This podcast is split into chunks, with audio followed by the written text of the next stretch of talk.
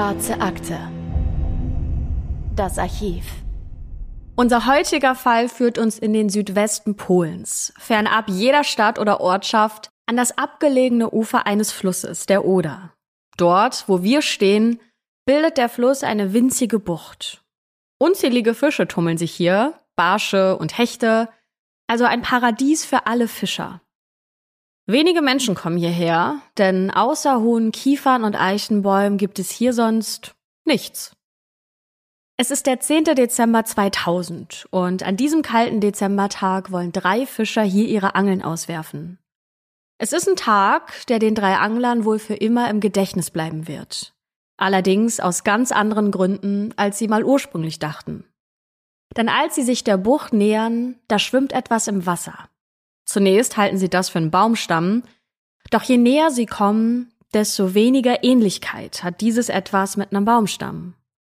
Dann erkennen sie Haare, Kleidung und stellen erschrocken fest, in dieser Bucht vor ihnen schwimmt eine Leiche. Es ist eine männliche Leiche. Sie hat einen Strick um den Hals gebunden, die Hände sind auf den Rücken gefesselt. Ursprünglich hat ein weiteres Seil die Hände des Mannes mit seinem Hals verbunden, und diese Art der Fesselung führt unweigerlich dazu, dass der Strick sich immer mehr in den Hals geschnitten hat, je mehr sich der Gefesselte bewegt hat. Dieses Verbindungsseil wurde aber schon durchtrennt, und der Mann, der trägt noch ein Sweatshirt und Unterwäsche. Diese drei Fischer alarmieren sofort die Polizei. Es ist eindeutig, dass der Tote in der Bucht ermordet worden ist, aber was weder die Fischer noch die Polizei zu diesem Zeitpunkt wissen, mit diesem Mord geht eine Geschichte einher, wie es sie selten gegeben hat. Und damit herzlich willkommen zu einer neuen Folge der Schwarzen Akte, natürlich wie immer mit der wunderbaren Anne Lugmann. Und mit dem charmanten Christopher Bücklein. Hallo, schön, dass ihr wieder mit dabei seid. Wir starten jetzt direkt mitten ins Geschehen. Wer ist dieser Tote im Fluss und wie ist er gestorben? Zunächst sieht es ja danach aus, als sei der Mann erdrosselt und dann in den Fluss geworfen worden. Allerdings stellt die Pathologie etwas anderes fest, denn in seiner Lunge befindet sich Wasser, was darauf schließen lässt, dass er ertrunken ist. Zudem befindet sich so gut wie keine Nahrung mehr im Darm des Mannes. Er muss also tagelang gehungert haben, bis man ihn gefesselt in die Oder geworfen hat. Die Flüssigkeit in der Lunge lässt darauf schließen, dass er zu diesem Zeitpunkt wahrscheinlich noch gelebt hat, also eine brutale und sehr grausame Art, zu Tode zu kommen. Wer auch immer hinter dem Mord steckt, muss anscheinend eine heftige Abneigung gegen diesen Mann verspürt haben. Es werden vermutlich starke Emotionen im Spiel gewesen sein. Und das ist ein erster wichtiger Hinweis. Warum sonst das Opfer bewusst so leiden lassen? Der Tote scheint Mitte 30 zu sein. Er ist groß mit langen dunklen Haaren und blauen Augen. Ein Abgleich der vermissten Datenbank, der ergibt auch schnell einen Treffer. Dieser Mann heißt Darius. Von seiner Frau wurde er circa vier Wochen vorher als vermisst gemeldet. Letztendlich ist es aber seine Mutter, die ihn identifiziert, denn seine Frau fühlt sich dazu nicht in der Lage. Wir hätten in diesem Fall also ziemlich schnell schon mal das Wer beantwortet und auch das Wie. Die einzigen beiden Fragen, die wir uns hier noch stellen, sind natürlich, warum wurde der Mann getötet und wer sind die oder der Täter? Sofort werden umfangreiche Ermittlungen gestartet. Im Fluss suchen Taucher nach Beweisen, der umliegende Wald wird von forensischen Spezialisten durchkämmt und das Ermittlerteam befragt Darius Familie, Freunde, Geschäftspartner und durchsucht auch seine Geschäftsunterlagen. Und sie finden nichts. Nee, es gibt keine Auffälligkeiten, denn Darius hatte ein unauffälliges, bodenständiges Leben geführt. Er besitzt ein kleines Werbeunternehmen und wird von seinen Angehörigen als sanfter Mensch beschrieben, der Musik liebt besonders seine Gitarre und gerne Lieder für seine Rockband komponiert. Er scheint niemand zu sein, der Streit provozieren würde. Mit seiner Frau ist er seit acht Jahren verheiratet und wie es so häufig mit der Liebe ist, hatten auch die beiden eine kurze Ehekrise, konnten sich danach aber wieder versöhnen. Das Paar stand außerdem kurz davor, ein Kind zu adoptieren, also soweit eigentlich alles gut. Nur, dass es da diesen einen Menschen gibt, der anscheinend so einen Hass gegenüber Darius verspürt, dass er ihn erst hungern und dann ertrinken lässt. Aber wer? Niemand aus Darius Umfeld passt in dieses Bild. Mit niemandem gab es Streit, der solch eine Tat erklärt hätte. Ja, deswegen stellt man sich natürlich die Frage, ob es sich hier um einen Einzeltäter handelt oder ob es Komplizen gibt.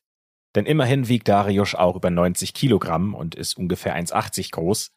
Das heißt, es muss eine wahnsinnige Kraftanstrengung gewesen sein, ihn in den Fluss zu hieven. Und nehmen wir mal an, dass er zu diesem Zeitpunkt auch noch bei Bewusstsein war, dann hat er sich doch trotz der Fesseln wahrscheinlich auch noch gewehrt. Ist das hier also das perfekte Verbrechen? So nennt es zumindest die polnische Presse. Es ist ein Mord und es gibt keinen Hinweis auf den Täter.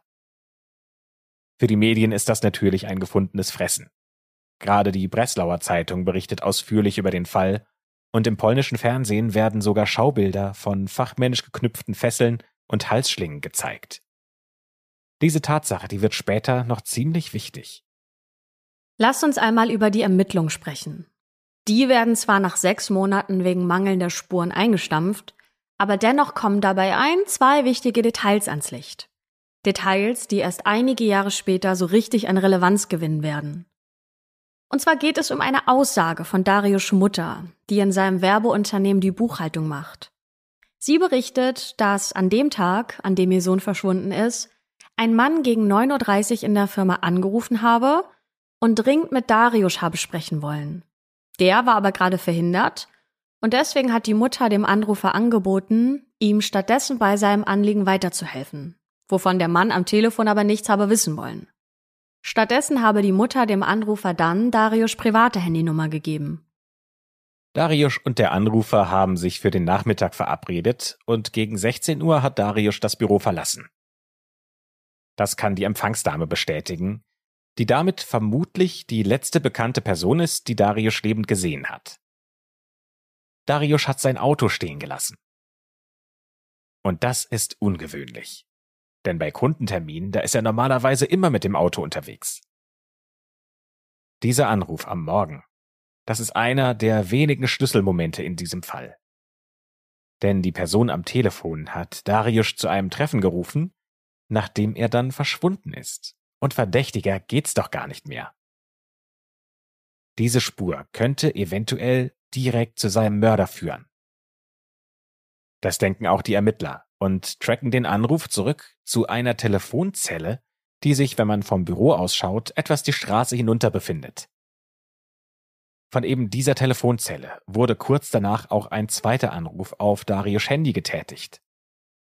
Das Handy ist allerdings verschwunden und es kann auch nicht wieder gefunden werden. Also wer auch immer hinter der Tat steckt, muss äußerst organisiert und bedacht vorgegangen sein. Es handelt sich vermutlich um einen männlichen Täter, Zumindest, wenn man nach der Stimme des Anrufers geht. Diese Person muss ganz genau Darius Geschäftsablauf analysiert haben, um zu wissen, wann und wie er ihn am besten aus dem Büro hinaus und möglicherweise in ein Auto hineinlocken konnte. Denn Darius hatte sein eigenes Auto ja stehen lassen an diesem Tag. Wir merken uns also, der potenzielle Mörder hat an dem Tag telefonischen Kontakt zu seinem Opfer aufgenommen, und zwar erst über die Arbeitsstelle, dann über das private Handy. Das Handy aber fehlt. Mehr wissen wir und auch die Ermittler zu diesem Zeitpunkt nicht, und so wird der Fall nach sechs Monaten zu den Akten gelegt. Bis drei Jahre später, also im Jahr 2003, an einem späten Nachmittag im Herbst, ein Detective des Breslauer Police Departments die Akte wieder aus dem Schrank nimmt. Der Fall wurde seiner Einheit von der örtlichen Polizei übergeben und aus irgendeinem Grund fühlt sich der Detective ganz besonders zu diesem Mord, zu diesem ungelösten Fall hingezogen. Mit dem Wissen, dass bei kalten Fällen der Schlüssel zur Lösung des Verbrechens häufig in einer übersehenen Spur oder in einem kleinen Detail in der Originalakte liegt, macht sich der Detective mit Einzelheiten vertraut. Er schaut sich die Fotos des Tatorts und des Opfers an und erkennt an dem Ausmaß der Brutalität, dass der Täter einen tiefen Groll gegen Darius gehabt haben muss. Die nahezu fehlende Kleidung an seinem Körper deutet der Detective als Zeichen, dass Darius ausgezogen wurde, um ihn zu demütigen. Es gibt nämlich keine Anzeichen von sexuellem Missbrauch. Was nicht ausgeschlossen werden kann, ist ein Raubmord. Aber die Kreditkarten von Darius wurden nach dem Mord nicht weiter genutzt, obwohl er diese bei sich getragen hatte. Der Schlüssel muss also in dem verschwundenen Handy liegen. Der Detective beschließt, einen Versuch zu wagen und es zu tracken. Das ist nicht ganz einfach, denn 2003 stehen der finanziell gebeutelten Polizei in Polen jetzt nicht unbedingt die technischen Möglichkeiten zur Verfügung, wie es sie in anderen Ländern gibt. Zum Glück jedoch hat die Breslauer Polizei gerade erst einen Telekommunikationsspezialisten eingestellt, der helfen kann. Seit Darius Verschwinden ist seine Telefonnummer nicht mehr benutzt worden. Das ist also schon mal keine Spur, die sich verfolgen lässt. Aber mit Hilfe von Darius Ehefrau findet der Detective die Seriennummer des Handys heraus. Die Ehefrau hatte nämlich zum Glück die Quittung aufgehoben. Und tatsächlich landet er nach seiner intensiven Suche auch einen Treffer, denn nur vier Tage nach dem Mord wurde ein Handy mit genau der gleichen Seriennummer im Internet auf einer Auktionsseite versteigert. Der Verkäufer war unter dem Namen Chris B. in Klammern 7 eingeloggt im echten Leben, das ist nun etwas leichter herauszufinden, heißt dieser Verkäufer Christian, ist Mitte 30 und arbeitet als Autor. Ist es vielleicht denkbar, dass jemand, der ein so gut geplantes und durchdachtes Verbrechen durchführt, fahrlässig genug ist, das Handy seines Opfers nur wenige Tage später im Internet zu verscherbeln? Ja, um die Antwort für diese Frage herauszufinden, da gibt es nur eine Möglichkeit, nämlich die Polizei muss mehr über Christian herausfinden. Ja, und das gestaltet sich zum Glück ziemlich einfach. Denn Christian, der hat vor kurzem einen Roman veröffentlicht. Dieser Roman heißt Amok und ist definitiv die Art von Literatur, die dazu geschrieben wurde, um aufzufallen. Das beginnt ja schon bei dem Titel. Aber das Cover, das erfüllt den gleichen Zweck. Denn darauf sieht man den schattigen Umriss eines Ziegenbocks, der vor einem gelben, ja vielleicht schon sonnenartigen Hintergrund steht und auch die Augen des Ziegenbocks leuchten stark gelb. Der Grundton des Buchs ist aggressiv, die Sprache obszön und vulgär, durchsetzt mit lyrischen Passagen und philosophischen Betrachtungen. So zumindest beschreibt die Süddeutsche Zeitung dieses Buch. Bisher gibt es das übrigens nur auf Polnisch, denn übersetzt wurde es noch nicht. Andere Adjektive, mit denen das Buch in den Medien beschrieben wird, sind sadistisch, pornografisch, gruselig, dekadent, vehement antichristlich. Kurzum, das ist ein Buch, das aneckt. Es enthält sehr viele grausame und blutige Details, brutale Fantasien und vor allem, es geschieht ein Mord, der ganz ähnlich zu der Art ist, in der Darius ums Leben gekommen ist. Also Anlass genug für die Polizei, sich dieses Buch mal genauer anzuschauen. Bis zur Veröffentlichung hat Christian als Reiseschriftsteller gearbeitet – was in seinem Fall bedeutet, Berichte und Fotoreportagen aus den Tauchgebieten in ganz Asien zu veröffentlichen. Er selbst bezeichnet sich allerdings als Philosoph, denn er hat dieses Fach studiert. Christian war nicht nur in der Schule der Beste, sondern auch während des Studiums hat er als einer der klügsten Studierenden gegolten. Im Studium lief es bei ihm immer ziemlich gut und er musste dafür gar nicht mal so viel machen.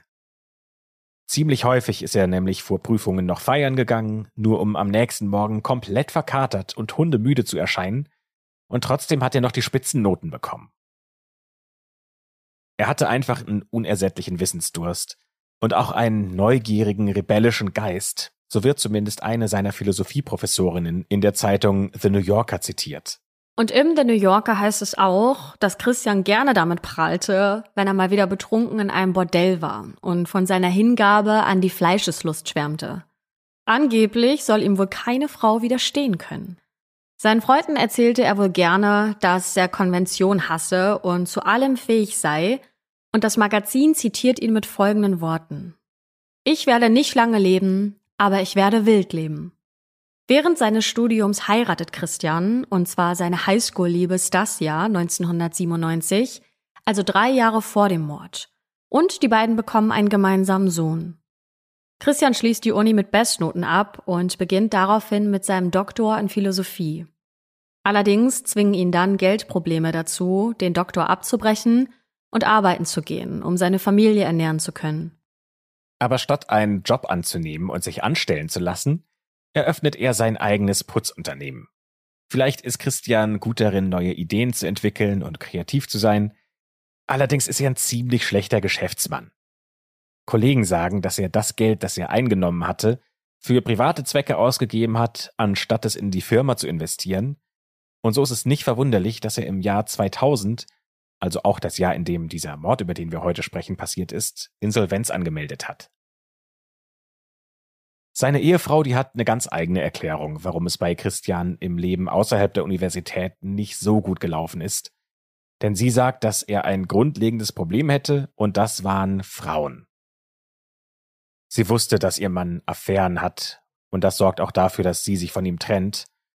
Und nach dieser Trennung hat Christian erstmal Polen verlassen, ist durch die USA gereist, dann nach Asien, hat dort Englisch unterrichtet und war auch Tauchlehrer und hat von dort diese Fotos und Reportagen aus den Tauchgebieten veröffentlicht. Parallel dazu hat er die Arbeit an seinem Roman Amok begonnen. Jetzt ist ein guter Zeitpunkt, um mal etwas genauer über den Inhalt von Amok zu reden. Wir haben ja schon erwähnt, dass in dem Roman ein Mord geschieht. Allerdings haben wir noch nicht darüber gesprochen, dass dieser Mord in einer detaillierten Weise geschildert wird, die so konkret und ähnlich zu dem Mord an Darius ist, dass nur der Mörder all diese Sachen wissen kann. Da stellt sich natürlich sofort die Frage, hat Christian etwa Darius ermordet und seine Tat dann in dem Buch aufgeschrieben? Ist es möglicherweise eine Art, ja, schriftliches Geständnis? Genau diese Fragen stellt sich auch der Ermittler von der Breslauer Polizei und geht Amok akribisch durch, Zeile für Zeile, auf der Suche nach versteckten Hinweisen. Die Lektüre ist allerdings nicht immer ganz einfach und selbst für jemanden wie den Ermittler stellenweise schwer schockierend. Der Hauptcharakter, der auch gleichzeitig die Geschichte im Buch erzählt, ist ein gelangweilter polnischer Intellektueller, der sich hauptsächlich mit philosophischen Themen beschäftigt und ansonsten gerne trinkt und Geschlechtsverkehr mit vielen verschiedenen Frauen hat. Die Hauptfigur heißt Chris. Und das ist ja ziemlich nah am Vornamen des Autors, der Christian heißt. Und der hat sich ja auch unter diesem Namen bei diesem Online-Auktionsportal eingeloggt, um Darius Handy zu verkaufen. Chris wird in diesem Roman von seiner Frau verlassen, nachdem sie ihn beim Sex mit ihrer besten Freundin erwischt hat. Deswegen ist Chris auf Rache gesinnt, um seiner Frau heimzuzahlen und schläft mit einer Frau nach der anderen. Je mehr Frauen es werden, desto betäubender und sadomasochistischer wird der Sex mit ihnen, und je hässlicher eine Frau in Chris Augen ist, desto mehr begehrt er sie. In einer Szene betrinkt er sich mit einem Freund und stiehlt aus einer Kirche eine Statue des heiligen Antonius. Der heilige Antonius ist ein ägyptischer Heiliger, der zurückgezogen in der Wüste lebt und dort gegen die Versuchungen des Teufels ankämpft. Dieses Detail wird später bei den Ermittlungen noch wichtig. Ja, und dann tötet Chris eine seiner Freundinnen, die er schon mehrere Jahre kennt, und die Tatwaffe dabei ist eine Schlinge, die er immer fester um den Hals zieht. Anschließend ejakuliert er auf ihre Leiche und im Buch heißt es, ich zog die Schlinge um ihren Hals enger und drückte sie mit einer Hand nieder. Mit meiner anderen Hand stach ich das Messer unter ihre linke Brust. Alles war mit Blut bedeckt. Es gab kein Geräusch, keine Worte, keine Bewegung. Totale Stille. In dem Buch Amok wird Chris für den Mord nicht bestraft. Es wird nicht einmal aufgedeckt, dass er dahinter steckt. Es heißt im Buch, Mord hinterlässt keine Spuren. Seine Frau allerdings kehrt nicht zu ihm zurück.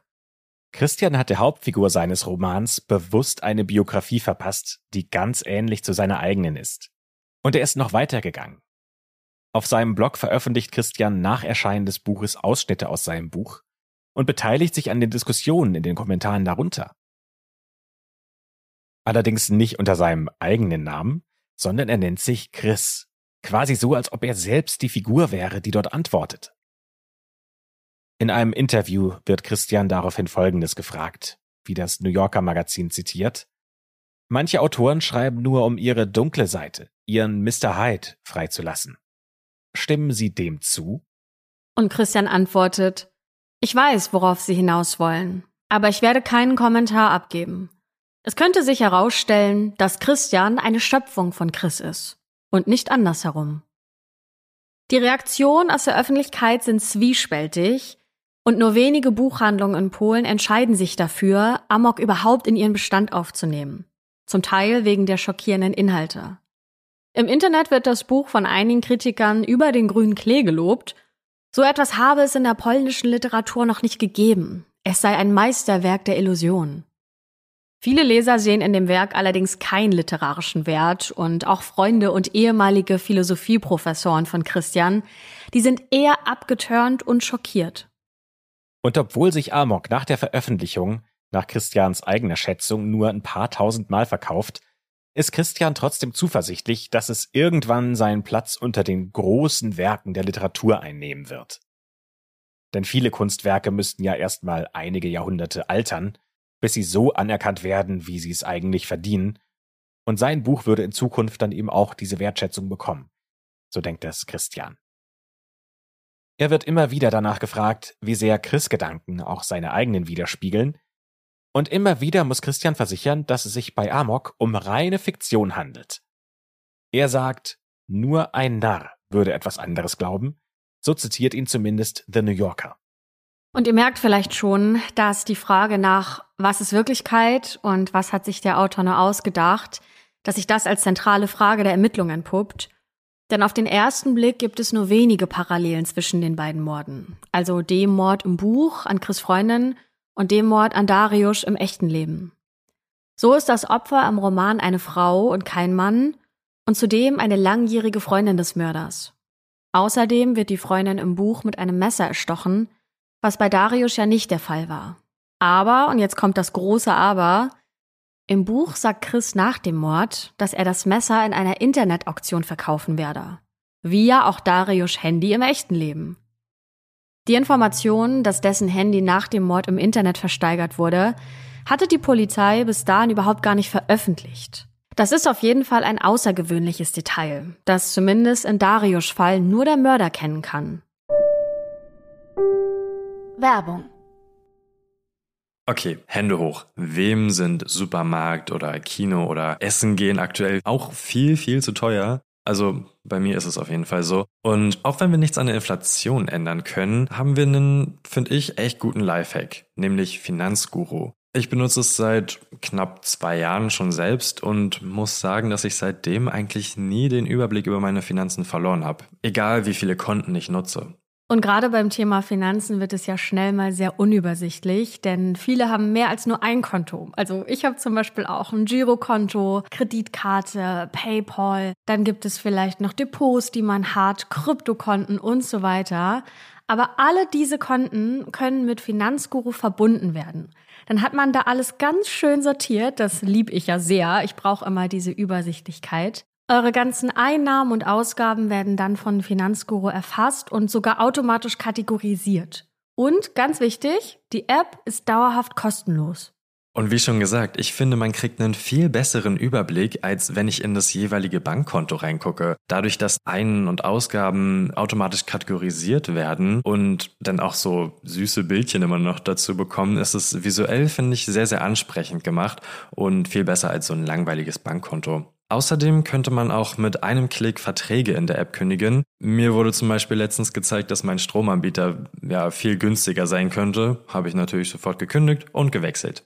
Next Level bei der Geschichte ist Finanzguru Plus. Damit gibt es nämlich noch intelligente Budgetvorschläge. Das heißt, die sagen einem ganz genau, was man diesen Monat noch ausgeben kann. Zum Beispiel für Lebensmittel, fürs Shoppen oder wie bei mir Bücher, für die ich viel zu viel Geld ausgebe. Und mit Finanzguru Plus gibt es auch personalisierte Finanztipps, um eben das Beste aus dem Gehalt rauszuholen. Also nochmal, Finanzguru ist immer kostenlos aber wenn ihr Finanzguru Plus nutzen möchtet für mehr Analysen und Features, dann kostet das 2,99 Euro im Monat. Finanzguru Plus könnt ihr euch als Neukundin oder Neukunde auch mal kostenlos anschauen, und zwar mit unserem Code AKTE. Ganz genau. Also App runterladen, eure Konten verknüpfen und dann könnt ihr im Reiter Mehr den Gutscheincode Akte eingeben und ihr bekommt Finanzguru Plus drei Monate kostenlos. Vielen Dank fürs Zuhören und für eure Unterstützung. Wir machen jetzt weiter mit dem Fall. Werbung Ende. An einer Stelle in Amok deutet die Figur Chris an, dass er schon einmal einen Mann getötet hätte. Das sagt er zu einer seiner Freundinnen, die Zweifel an seinen Erzählungen äußert. Chris sagt in dem Buch, An welche Geschichte hast du nicht geglaubt? Dass mein Radiosender bankrott gegangen ist oder dass ich vor zehn Jahren einen Mann getötet habe, der sich mir gegenüber unangemessen verhalten hat. und er fügt hinzu, dass der Mord von allen als Märchen betrachtet werde und sagt, vielleicht ist es besser so. Und weitere Ähnlichkeiten sind, dass Christian und Chris beide von Philosophie besessen sind. Sie wurden beide von ihren Ehefrauen verlassen, trinken zu viel, reisen um die Welt und haben ein Unternehmen in die Insolvenz geführt. Einmal ist Christian von der Polizei festgenommen worden, und zwar weil er betrunken mit einem Freund die Figur des heiligen Antonius aus einer Kirche geklaut hatte. Der Grund ist, dass sie einen dritten Mann zum Saufen haben wollten. Und auch im Roman kommt dieser heilige Antonius vor. Die Figur Chris und ein Freund werden beim Trinken neben der Statue erwischt. Und dazu sagt Chris im Roman, wir wurden mit Gefängnis bedroht. Ich war sprachlos. Ich fühle mich nicht wie ein Krimineller, aber ich wurde einer. Ich hatte viel schlimmere Dinge in meinem Leben getan und nie eine Konsequenz erlebt. Und das sind schon einige Parallelen, die zumindest eine offizielle Befragung von Christian rechtfertigen, Allerdings gibt's da ein Problem. Da Christian im Jahr 2003, also dann, als das Buch erscheint und die Ermittlungen gegen ihn aufgenommen werden, im Ausland lebt, heißt es für die Ermittler äußerst diskret und vorsichtig vorzugehen. Denn für die polnische Polizei wäre es praktisch unmöglich, ihn außerhalb von Polen festzunehmen. Da müsse er schon freiwillig wieder ins Land kommen. Zum Beispiel, wenn er seine Familie besucht. Würde Christian jetzt allerdings Wind davon bekommen, dass gegen ihn ermittelt wird, dann wäre ein Heimatbesuch wohl das Letzte, was ihm einfallen würde. Das heißt konkret, Christians enge Freunde und Familie dürfen nicht befragt werden, da sie ihn höchstwahrscheinlich warnen würden. Also konzentriert sich die Polizei zunächst darauf, neben der Analyse des Buches öffentliche Aufzeichnungen zu durchsuchen und entfernte Bekannte zu befragen, die keinen regelmäßigen Kontakt zu dem Verdächtigen haben. Die öffentlichen Aufzeichnungen, das sind zum Beispiel Interviews, die Christian nach der Veröffentlichung des Buches gegeben hat, oder auch alles, was er auf seinem eigenen Blog geschrieben hat. Das Ziel der Polizei ist es, ein Profil von Christian zu erstellen, das sie dann mit dem Profil von Chris im Roman vergleichen können. Für die Figur Chris wird sogar ein psychologisches Gutachten erstellt. Laut The New Yorker heißt es in dem Bericht, der Charakter von Chris ist ein egozentrischer Mann mit großen intellektuellen Ambitionen. Er betrachtet sich selbst als Intellektuellen mit seiner eigenen Philosophie, basierend auf seiner Ausbildung und seinem hohen IQ. Seine Art zu funktionieren zeigt Merkmale psychopathischen Verhaltens. Er testet die Grenzen, um zu sehen, ob er seine sadistischen Fantasien tatsächlich umsetzen kann. Er behandelt Menschen respektlos, betrachtet sie als intellektuell unterlegen, nutzt Manipulationen, um seine eigenen Bedürfnisse zu erfüllen und ist entschlossen, seine sexuellen Wünsche auf eine hedonistische Weise zu befriedigen. Wenn ein solcher Charakter real wäre, eine wahre, lebende Person, könnte seine Persönlichkeit durch ein stark unrealistisches Gefühl seines eigenen Werts geprägt sein. Es könnte auch eine Folge von psychischen Wunden und seinen Unsicherheiten als Mann sein pathologische Beziehung zu seinen Eltern oder inakzeptable homosexuelle Neigung. Im Gutachten heißt es aber auch, dass es zwar einige Parallelen zwischen Christian und Chris gebe, solche Überschneidungen wären bei Schriftstellern allerdings üblich. Und die Polizei müsse vorsichtig sein, nicht zu viel in das Buch hinein zu interpretieren und zu schnelle Schlussfolgerungen daraus zu schließen. Denn man könnte Christian nicht auf der Grundlage seines fiktiven Charakters analysieren. Okay, aber wenn man die Details aus dem Roman als Beweise weglässt, dann hat man halt einfach gar nichts mehr in der Hand. Die einzige Verbindung zwischen Christian und dem Mordopfer ist bisher das Handy, das Christian vier Tage nach dem Mord im Internet verkauft hat. Da muss doch aber noch mehr gehen. Im Februar 2002, also noch vor der Veröffentlichung von Amok, da hat das polnische Fernsehen eine Folge der Sendung 997 über den Mord an Dariusz gebracht. Das ist eine Sendung, die ähnlich wie Aktenzeichen XY ungelöst oder America's Most Wanted ist, bei dem die Öffentlichkeit um Mithilfe bei der Lösung von Verbrechen gebeten wird. 997 ist die Notrufnummer der Polizei in Polen und daher heißt diese Sendung so. Nach der Ausstrahlung hat der Sender die Öffentlichkeit weiter über den Verlauf der Ermittlungen auf seiner Website informiert und auch dort um Hinweise gebeten. Hunderte von Besuchern hat diese Website im Laufe der Jahre verzeichnet, auch aus Internetcafés in Japan, Südkorea und den USA. Die Ermittler analysieren sämtliche Nachrichten akribisch, entdecken aber leider nichts Verdächtiges. Häufig handelt es sich dabei auch nicht um Hinweise, sondern um Gedanken, die irgendwelche Menschen dem Fernsehsender zum Thema perfektes Verbrechen mitteilen wollen. Weiter bringt das die Ermittler aber nicht. Spannender hingegen ist eine ganz andere Entdeckung. So hat Christian wohl einen Monat vor dem Mord an Darius nach einem Polizeihandbuch namens Accidental, Suicidal or Criminal Hanging gesucht. Und zwar auf der gleichen Auktionsseite, auf der er später auch das Handy verkauft hat. Er hat dieses Buch allerdings nicht gekauft, womit es wieder mal ziemlich schwer ist, ihm irgendwas nachzuweisen. Beim aktuellen Ermittlungsstand, bei dem, was die Polizei gerade hat, brauchen sie schon ein Geständnis von Christian, damit man ihn hinter Gitter bringen kann. Und dann im Herbst 2005 kehrt Christian endlich für einen Familienbesuch nach Polen zurück und da fackelt die Polizei nicht lange und nimmt ihn fest. Endlich ist der Moment gekommen, auf den der Ermittler der Breslauer Polizei, der den Fall in erster Linie ja wieder aus der Versenkung geholt hat, so lange hingearbeitet hat. Christian sitzt ihm gegenüber im Verhörzimmer und muss Rede und Antwort stehen. Der Polizist pirscht sich langsam an das Thema heran und lässt Christian zunächst Details über sein Geschäft und seine Beziehung erzählen. Der Polizist verliert aber kein Sterbeswörtchen über die Details, die sie schon zu dem Mord wissen. Der Hauptvorteil eines Vernehmungsführers. Dann wagt der Ermittler den Schritt und spricht ihn direkt auf den Toten an. Christians Reaktion ist, dass er ziemlich verblüfft zu sein scheint und behauptet, Darius nicht zu kennen und auch nichts über den Mord zu wissen. Auch auf die Fragen zu seinem Buch und den Parallelen zu dem Mord reagiert Christian anders als er hofft. Er gibt zu, dass er bestimmte Elemente aus seinem Leben in den Plot eingeflochten habe, was aber eine durchaus übliche Vorgehensweise bei Autoren sei. Und ganz abgesehen davon handelt es sich bei Amok nicht um eine Autobiografie, was der Psychologe ja auch schon betont hat, der das Gutachten über die Figur Chris erstellt hat. Noch hat der Detective ein Ass im Ärmel. Das Handy. Wie kommt er an das Handy des Toten, das er vier Tage nach dem Mord im Internet versteigert hat. Christians Antwort? Er kann sich nicht mehr dran erinnern. Das wäre ja auch schon fünf Jahre her. Wahrscheinlich hätte er das Telefon in einem Pfandhaus gekauft, das hätte er früher immer mal wieder getan. Und Christian geht noch weiter. Er bietet sogar freiwillig an, sich einem Lügendetektortest zu unterziehen. Und in Polen gilt das Ergebnis eines Lügendetektortests als Beweismittel. Tatsächlich kommt es soweit und Christian werden fünf folgende Fragen gestellt. Erstens, direkt bevor Darius sein Leben verlor, wussten Sie, dass das passieren würde? Zweitens, waren Sie derjenige, der ihn getötet hat? Drittens, wissen Sie, wer ihn tatsächlich ermordet hat?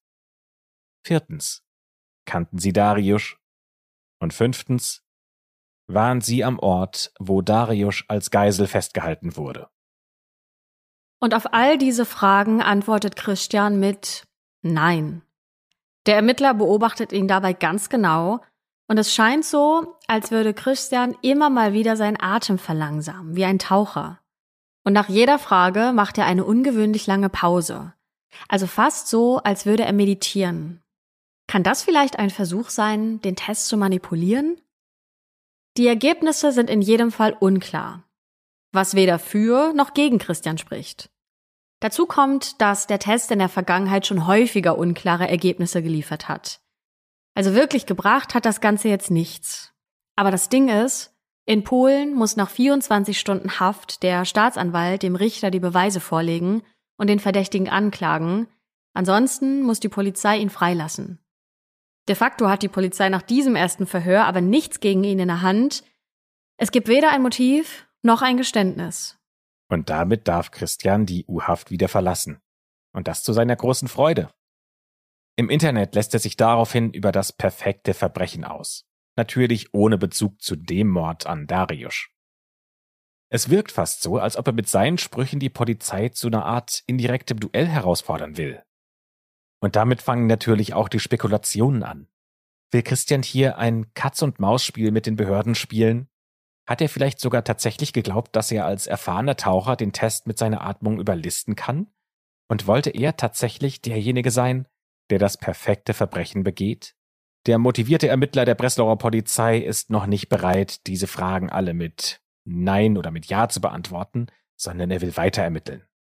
Christian darf sich in Polen zwar auf freiem Fuß bewegen, muss aber seinen Pass abgeben, damit er das Land nicht wieder verlässt. Dennoch ist der Verdacht gegen ihn nicht aufgehoben, auch wenn ihm nichts nachgewiesen werden kann. Als der Polizist nun seinen Reisepass durchblättert, da fallen ihm Stempel auf. Und zwar aus Japan, Südkorea und den USA. Und da erinnert er sich daran, dass aus all diesen Ländern auf die Website der Fernsehsendung 997 zugegriffen worden war. Und dass ihm das nicht schon früher aufgefallen ist.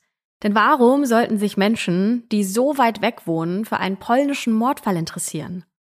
Also vergleicht der Detective die Zeitpunkte der Seitenaufrufe mit den Zeiträumen, in denen Christian in diesen jeweiligen Ländern war. Und tatsächlich, es passt. Die Daten stimmen überein. Das bedeutet, dass es durchaus wahrscheinlich ist, dass Christian aus verschiedenen Internetcafés in diesen Ländern die Ermittlungen Polen verfolgt hat. Da Christian jetzt sowieso weiß, dass er unter Verdacht steht, können die Detectives jetzt auch seine engen Freunde und Familie befragen, um sein Profil zu schärfen. Und dabei wird immer klarer, mit wem es die Polizei hier eigentlich zu tun hat. Die Jahre 1999 und 2000 waren besonders schwer für Christian. In dieser Zeit ging sein Geschäft in die Insolvenz und seine Frau Stasia hat sich von ihm scheiden lassen. Und in dieser Zeit, ihr erinnert euch, da wurde auch Darius ermordet. Offenbar war Christian zu dem Zeitpunkt häufig betrunken, so schreibt es das Magazin The New Yorker. Und er wäre auch häufig außer Kontrolle gewesen. Er hätte Stasia immer wieder beleidigt und ihr vorgeworfen, ihn zu betrügen, während er ja selbst fremdgegangen ist. Auch nach der Scheidung hätte er sich ihr gegenüber extrem besitzergreifend geäußert und hätte versucht, sie ständig zu kontrollieren und sogar ihre Telefone überprüft. Einmal sei es auf einer Silvesterparty zu einer unschönen Szene gekommen. Nur wenige Wochen nach dem Mord an Darius, also Silvester 2000. Christian habe den Eindruck gehabt, der Barkeeper wolle sich an Stasia ranmachen und sei deshalb wohl vollkommen abgedreht. Er soll geschrien haben, dass er sich um den Barkeeper kümmern würde und dass er ja schon einmal mit so einem Typen umgegangen sei. Seine Freunde haben diesen betrunkenen Ausbruch nicht ernst genommen, so wie sie vieles nicht ernst nehmen, was aus seinem Mund kommt. Vielleicht könnte also Eifersucht ein Motiv gewesen sein. Kannten sich Christians Ex-Frau und Darius vielleicht sogar? Ja, tatsächlich.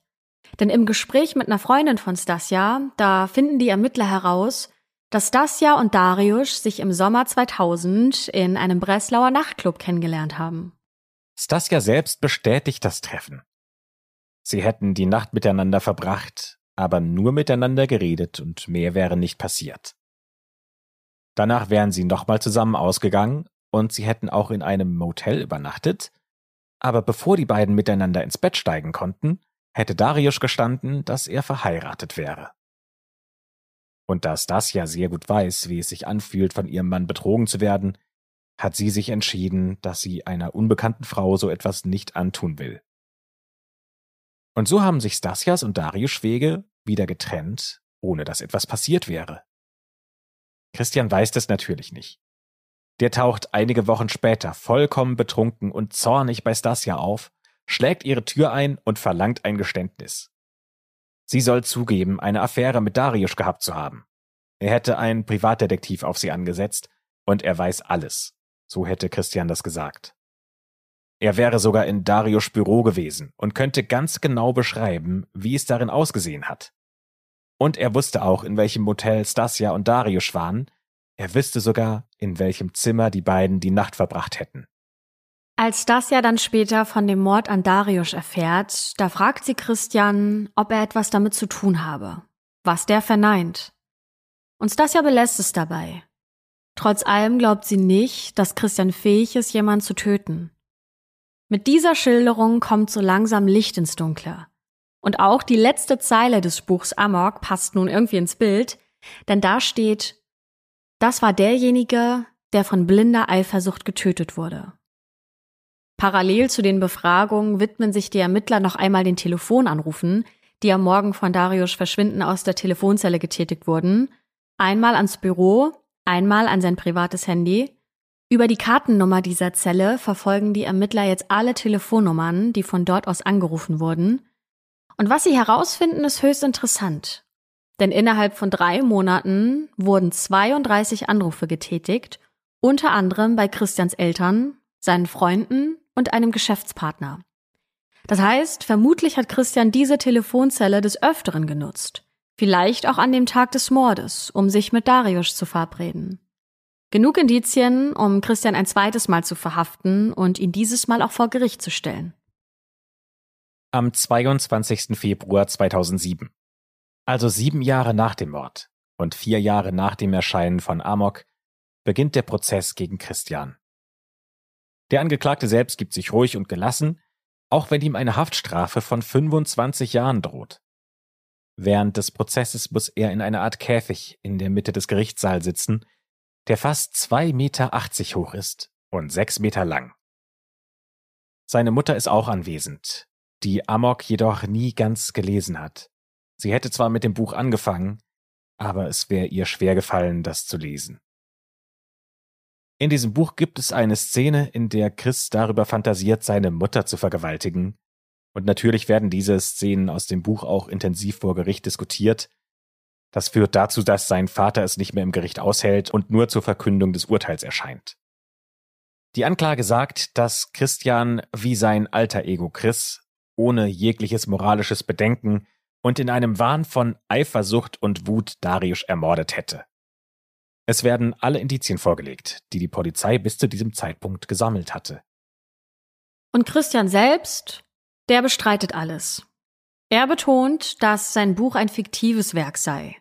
Beim Schreiben habe er sich von den Presseberichten inspirieren lassen.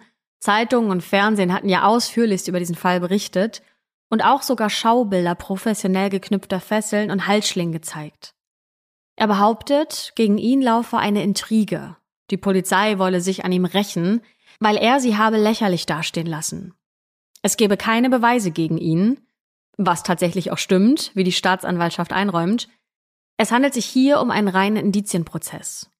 Christian weist außerdem darauf hin, dass es keine Zeugen gebe, die gesehen hätten, wie er Darius entführt, tötet oder seine Leiche in dem Fluss ablädt. Er betont, das Opfer nie getroffen zu haben. Die Anklage würde einfach nur zufällige Ereignisse in seinem Leben aufgreifen und zu einer Geschichte verflechten, die überhaupt gar nicht mehr der Realität entspreche. Und ganz abgesehen davon wäre der Roman komplett falsch interpretiert worden. Der Mord wäre in seinem Buch einzig und allein als symbolische Zerstörung der Philosophie zu verstehen, nicht mehr und nicht weniger. Und er weiß doch, wie das zu interpretieren ist, denn er ist doch der verdammte Autor. Und dann kommt der große Moment.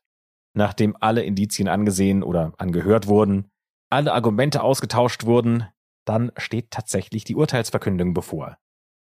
Und das Urteil lautet schuldig. Die Richterin sagt, dass es keinen Zweifel daran gebe, dass Christian der Initiator des Mordes ist. Nur wer die Tat letztendlich ausgeführt hat, oder ob nur er selbst oder andere Personen daran beteiligt gewesen wären, das könnte man nicht genau sagen. Aus Christians Sicht sieht das etwas anders aus, wie er auch gegenüber der Presse beklagt. 25 Jahre Gefängnis dafür, ein Buch geschrieben zu haben, das sei nicht verhältnismäßig. Ja, und das ist und bleibt noch eine spannende offene Frage, die auch im Prozess noch nicht beantwortet werden konnte. Denn warum begeht jemand einen Mord und schreibt dann darüber in einem Roman, der später bei der Aufklärung des Falls helfen kann? Die Literatur hat darauf eine Antwort. In Schuld und Sühne heißt es, dass selbst der intelligenteste Verbrecher Fehler macht, weil er im Moment des Verbrechens ein Versagen von Wille und Vernunft erlebt, das durch eine phänomenale kindliche Gedankenlosigkeit ersetzt wird, genau in dem Moment, in dem Vernunft und Umsicht am nötigsten sind. Amok wurde jedoch drei Jahre nach dem Mord veröffentlicht, und wenn Christian des Mordes schuldig war, war die Ursache kein Versagen von Wille und Vernunft, sondern eher ein Übermaß an beidem, wie auch The New Yorker schlussfolgert. Oder hat Christian sich selbst stellen wollen, indem er einen Roman schreibt, den man dann als Geständnis ablesen kann? Vielleicht war es auch einfach nur sein Wunsch, literarische Unsterblichkeit zu erlangen. Denn durch den Prozess und seine Verurteilung sind die Verkaufszahlen von Amok in Polen durch die Decke gegangen. Es wird sogar eine neue Ausgabe gedruckt mit einem Nachwort zum Prozess und allen Ereignissen, die passiert sind. Und es wird sogar ein Spielfilm aus diesem Buch gedreht, der ebenfalls Amok heißt. Was letztendlich seine wahre Motivation ist, den Mord in seinen Roman einfließen zu lassen, das weiß nur Christian selbst. Aber Christian, der hat auch schon ganz andere Gedanken. Der steckt nämlich schon in einem neuen Projekt. Hinter Gittern will er nämlich einen zweiten Roman schreiben. Ein Roman, der noch größer und noch schockierender sein wird. Was auch immer das zu bedeuten hat. Ja, solche Indizienprozesse, wie wir ihn in diesem Fall hatten, sind auf jeden Fall sehr spannend, denn auf der einen Seite spricht alles, wie in diesem Fall, ja, für Christian als Täter, aber auf der anderen Seite gibt es nun mal keinen wirklichen Beweis für seine Schuld. Klar, er hat das Handy des Toten, das ist auf jeden Fall super verdächtig, aber ein wirklicher Beweis ist es eben auch nicht. Was sagt ihr denn dazu? Schreibt uns gern eure Meinung unbedingt bei Instagram unter den Posts zur Folge. Und damit schließen wir die schwarze Akte für heute, für diese Woche und freuen uns natürlich sehr, wenn ihr uns eine positive Bewertung dalasst, einen Daumen nach oben, wenn ihr dem Podcast folgt und wenn ihr nächste Woche oder nächsten Monat wieder mit dabei seid.